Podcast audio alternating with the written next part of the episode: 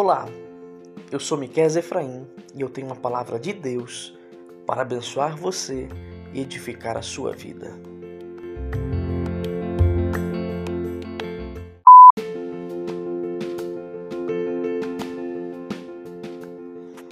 Colossenses capítulo 1, versículos 15 e 16 vai nos dizer assim: Ele é a imagem do Deus invisível, o primogênito de toda a criação pois nele foram criadas todas as coisas, nos céus e sobre a terra, as visíveis e as invisíveis, sejam tronos, sejam soberanias, quer principados, quer potestades, tudo foi criado por meio dele e para ele.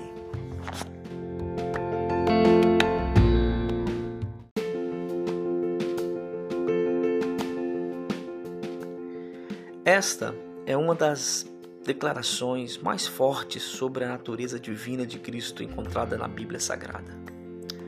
Jesus não é apenas igual a Deus, ele é Deus.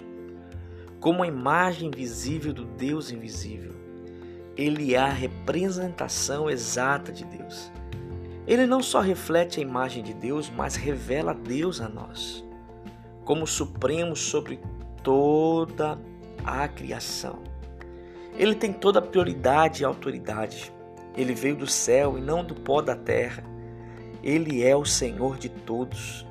Ele é completamente santo e tem autoridade para julgar o mundo.